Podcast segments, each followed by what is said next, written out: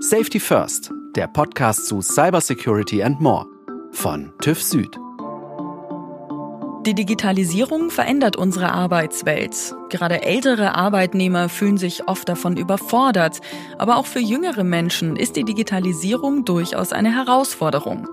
Eigentlich müssten Schule und Ausbildung ihnen frühzeitig die nötigen digitalen Kompetenzen vermitteln. Aber damit tut sich unser Bildungssystem leider noch ziemlich schwer. Deshalb ist der Berufseinstieg vor allem für diejenigen, die keinen Schulabschluss oder eine Berufsausbildung haben, oft sehr schwierig. Die Initiative Joblinge e.V. kümmert sich seit zehn Jahren sehr erfolgreich darum, dass genau solche gering qualifizierte Jugendliche den Einstieg in die Arbeitswelt schaffen. Unter anderem mit Workshops zu Big Data und Datensicherheit vermittelt Joblinge jungen Auszubildenden die dringend nötige Digitalkompetenz. Darüber spreche ich heute mit Fiona von Pronai. Sie ist Projektleiterin des MINT-Programms und für digitales Lernen bei der Joblinge Dachorganisation. Mein Name ist Schleen Schürmann und ich freue mich, dass ihr zuhört. Herzlich willkommen, Fiona. Hallo, ich freue mich, dass ich da bin. Fiona, vielleicht starten wir mal so rein mit einer anfänglichen Zahl. Kannst du uns grob so einen Überblick geben? Wie viele Jugendliche kommen denn mit einer geringen Qualifikation auf den Arbeitsmarkt jährlich? Also laut Bundesberufsbildungsbericht sind es 2,1 Millionen unter 34, die ohne Berufsabschluss sind. Was dabei auch spannend ist, dass die Jugendarbeitslosenquote eigentlich sinkt, aber die Zahl derer, die ohne Abschluss, also ohne Qualifikation sind, steigt. Das ist eine krasse Zahl, 2,1 ja. Millionen. Aber äh, ich versuche das gerade irgendwie zu koordinieren in meinem Kopf, wenn du sagst, die Arbeitslosenquote sinkt bei den Jugendlichen, mhm. aber eigentlich steigt äh, die geringe Qualifikation oder der Schulabgang ohne Abschluss. Wie genau geht sich das dann aus? Wo sind die hin? Also die arbeiten schon, aber eben ohne Abschluss, was für den Jugendlichen dann bedeutet, dass er, wenn die Konjunktur irgendwie mal anders und die Wirtschaft sich anders entwickelt, dass er keine Ausbildung hat und dann später vielleicht irgendwann arbeitslos wird. Also das heißt, man hangelt sich dann mehr oder weniger von kleinem Job zu kleinem Job, für den man eigentlich nicht qualifiziert ist und genau. äh, ist dann für die Zukunft nicht gefeit genau. vor Arbeitslosigkeit. Genau. Inwiefern kann Joblinge da eine Form von Abschluss bieten oder qualifiziert die Jugendlichen dann eher für die Arbeitswelt? Also das ist genau unser Ziel, im Endeffekt die Jugendlichen für den ersten Arbeitsmarkt fit zu machen.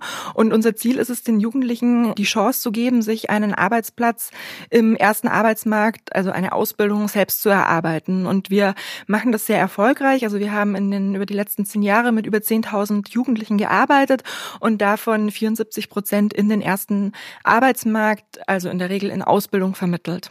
Welche ganz konkreten Kompetenzen so im Hinblick äh, auf Digitalisierung sind denn da überhaupt so gefragt auf dem Arbeitsmarkt? Was braucht man denn eigentlich so als Tools in seinem persönlichen Werkzeugkasten? Also der Arbeitsmarkt verändert sich natürlich jetzt stetig und man kann es manchmal gar nicht so genau sagen, was es denn wirklich sind, was die Kompetenzen von morgen sind. Aber es sind auf jeden Fall Digitalkompetenzen, es sind aber auch soziale Kompetenzen. Wenn wir jetzt an digitale Kompetenzen denken, dann geht es natürlich nicht nur darum, dass man mit Geräten umgehen kann, also mit digitalen Medien umgehen kann, sondern dann geht es natürlich ganz stark auch um einen verantwortungsvollen, reflektierten und mündigen Umgang mit diesen Themen und mit digitalen Medien und natürlich auch um Sozialkompetenzen. Kompetenzen, wie flexibel zu sein, im Team zusammenarbeiten zu können. Ein ganz wichtiges Thema ist auch, dass man sich stetig eben auf neue Dinge einlässt, weil sich einfach so viel ständig verändert. Und natürlich auch das Thema lebenslanges Lernen, also dass man sich immer wieder mit neuen Dingen befasst, weiterentwickelt. Und das ist natürlich auch ein Thema, das bei unserer Zielgruppe eine große Herausforderung ist, weil das sind Jugendliche, die mit klassischen schulischen Formaten nicht so gut zurechtgekommen sind. Und wenn man denen dann mit dem Thema lebenslanges Lernen kommt, dann ist es so eine vermeintliche Höchststrafe für diese Jugendlichen. Genau. Ja, ich wollte gerade sagen, das klingt nach einer noch größeren Hürde als Einstieg in das Berufsleben. Auf jeden Fall. Jugendliche, die heute schon im Arbeitsmarkt integriert sind, die müssen auf jeden Fall trotzdem noch mal einen Schritt machen und sich da weiter qualifizieren. Aber Jugendliche, die heute abgehängt sind und noch gar nicht diesen Schritt geschafft haben in den Ausbildungsmarkt oder in den ersten Arbeitsmarkt, für die ist es natürlich noch mal ein viel viel größerer Schritt, den die da gehen müssen und das ist auch ein Stück weit ja die Herausforderung, die wir da für unsere Arbeit sehen. Das ist eine Herausforderung, die wir auch schon angenommen haben und wo es uns eigentlich darum geht, eben diese Jugendlichen nicht noch weiter abzuhängen, sondern ihnen eigentlich, indem wir ihnen diese Kompetenzen vermitteln, ihnen eigentlich einen Vorteil zu verschaffen am Arbeitsmarkt. Indem man ihnen diesen Werkzeugkasten Baukasten eben in die Hand genau. gibt. Funktioniert das denn gut? Also wird es gut angenommen? Das wird von den Jugendlichen sehr gut angenommen, wobei man dazu sagen muss, dass es ganz oft so ist, dass wenn man am Anfang unserer Digitalwoche, also das ist eine Woche, die bei uns im Joblinge-Programm stattfindet, wenn man ihnen sagt, okay, wir starten jetzt in die Digitalwoche, und sie werden auch irgendwann programmieren innerhalb dieser Woche, dann ist es ganz oft so, dass sie vielleicht gar nicht mitmachen wollen, dass sie, dass sie denken, oh, Mathematik ist sowieso nichts für mich und Excel mhm. kann ich mhm. sowieso schon nicht. Wenn sie sich dann aber eben darauf einlassen, dann ist es ähm, am Ende der Woche wirklich so, dass die da mit strahlenden Augen rausgehen, stolz auf sich sind, sehen auch, dass es ein Bereich ist, in dem sie sich weiterentwickeln können, den sie auch annehmen können, also Themen, die sie auch machen können, also dass sie programmieren auch können, dass sie sich da weiterentwickeln können und, und sind da auch wirklich dankbar, was natürlich dann auch wieder die Beziehung zu uns stärkt. Wie stoßen die Jugendlichen auf euch? Also wie erfahren sie vom Joblinge-Programm? Kommt ihr auch an die Schulen und berichtet schon davon?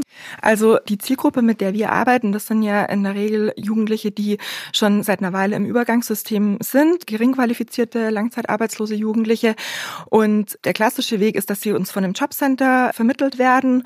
Es gibt natürlich auch manchmal das, dass sie sich gegenseitig Joblinge weiterempfehlen. Also Jugendliche, die bei uns erfolgreich einen Ausbildungsplatz gefunden haben, empfehlen dann einem, einem Kollegen auch mal bei uns am Programm teilzunehmen. Kannst du uns noch so ein bisschen genauer erklären, was unterscheidet denn Joblinge von anderen Angeboten, die vielleicht auch übers Jobcenter vermittelt werden an die Jugendlichen? Also Joblinge ist eine gemeinnützige Initiative, die bundesweit an über 30 Standorten jungen Menschen die Chance gibt, sich einen Arbeitsplatz aus eigener Kraft zu erarbeiten im ersten Arbeitsmarkt. Was dabei ganz wichtig ist, dass wir das Engagement und auch die Kompetenzen der unterschiedlichsten Akteure aus Gesellschaft, Wirtschaft und den Staat bündeln. Die Zielgruppe, mit der wir arbeiten, das sind junge, langzeitarbeitslose, geringqualifizierte zwischen 15 und 27 Jahren. Unser Konzept sieht dabei auch vor, dass wir die Jugendlichen so ein bisschen aus der Komfortzone herausholen, ihnen schon auch neue Perspektiven geben und ihnen somit eben diese Chance geben, am ersten Arbeitsmarkt Fuß zu fassen. Vielleicht noch was zu den Säulen und Erfolgsfaktoren, die unser Programm ausmachen. Das ist einmal Praxis von Tag eins. Wir arbeiten mit einer Zielgruppe, die als schulmüde gilt. Das heißt, es ist eben ganz wichtig, da wegzugehen von klassischen schulischen Formaten. Nicht noch mehr Unterricht. Genau, genau. Ja. Da interaktive, innovative Formate Formate zu entwickeln. Es geht ganz viel um ein praktisches Erfahren, praktisches Erleben, um ein emotionales Erleben und Hürden zu überwinden. Dann auch eine wichtige Säule in unserem Programm ist das Thema Mentoring. Das heißt, jeder Jugendliche, der bei uns im Programm teilnimmt, bekommt einen Mentor an die Seite gestellt, der nur für diesen Jugendlichen zuständig ist und der ihnen bei, bei Fragen zur Verfügung steht und der nur für diesen Jugendlichen zuständig ist. Was auch uns als Initiative ausmacht, ist eben ein unternehmerischer Ansatz. So Themen, dass wir auf Zahlen schauen. Also wir haben eine Vermittlungsquote, die eben genau misst, wie erfolgreich wir mit unserem Programm sind. Mhm. Sodass Und man da auch Stellschrauben eventuell genau, anpassen kann. Genau. Ja. Und da auch auf Veränderungen und Trends reagieren kann, was wir uns auch zum Anspruch gemacht haben. Was also, ja auch gerade das Thema genau, Digitalisierung ständig erfordert. Ne? Genau, dass man eben solche Trends nicht nur erkennt, sondern dass man sich das auch genauer anschaut und dann für unsere Zielgruppe entsprechend weiterentwickelt. Und was ist jetzt so der Unterschied bei Joblinge und anderen Projekten? Das ist natürlich einmal die Zielgruppe und jetzt mit Blick auf das Thema MINT und digitales Lernen ist es so, dass sich andere Projekte, die den Fokus auf MINT und digitales Lernen haben, sich oft an junge Frauen, an junge Mädchen oder an Hochqualifizierte richten, aber halt nie unsere Zielgruppe im Blick haben. Jetzt hast du schon das MINT-Programm genannt. Ich habe es auch eingangs schon gesagt, du bist Projektleiterin des MINT-Programms. Mhm. Vielleicht können wir noch mal kurz aufklären, was ist das MINT-Programm genau? Wer jetzt vielleicht nicht Kinder in der Schule in dem Alter hat, weiß es gar nicht. MINT steht für Mathematik, Informatik, Naturwissenschaften und Technik. Und das ist natürlich eine Branche, in der seitens der Unternehmen einen Bedarf an qualifizierten Arbeitnehmern gibt.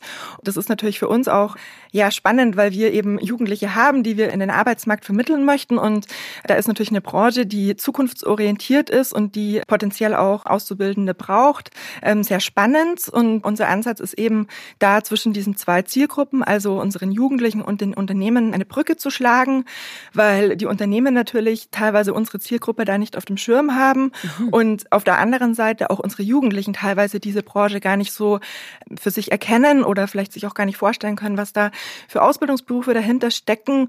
Und auf der anderen Seite ist es auch oft so, dass ihnen natürlich auch Qualifikationen fehlen. Also jetzt gerade bei dem Thema MINT ist es natürlich auch Mathematik ein Thema, das da eine Rolle spielt, die wir den Jugendlichen dann vermitteln. Jetzt hast du ja auch gesagt, lebenslanges Lernen mhm. ist im Grunde auch so ein bisschen das Ziel. Inwieweit unterstützt Joblinge dann so den weiteren Fortgang, also langfristig auch? Also bei uns, und das ist auch ein wichtiges Merkmal von unserem Programm, das uns auch von anderen Initiativen unterscheidet, ist, dass wir die Jugendlichen auch nach dem Programm noch begleiten. In der Ausbildungsbegleitung ist es.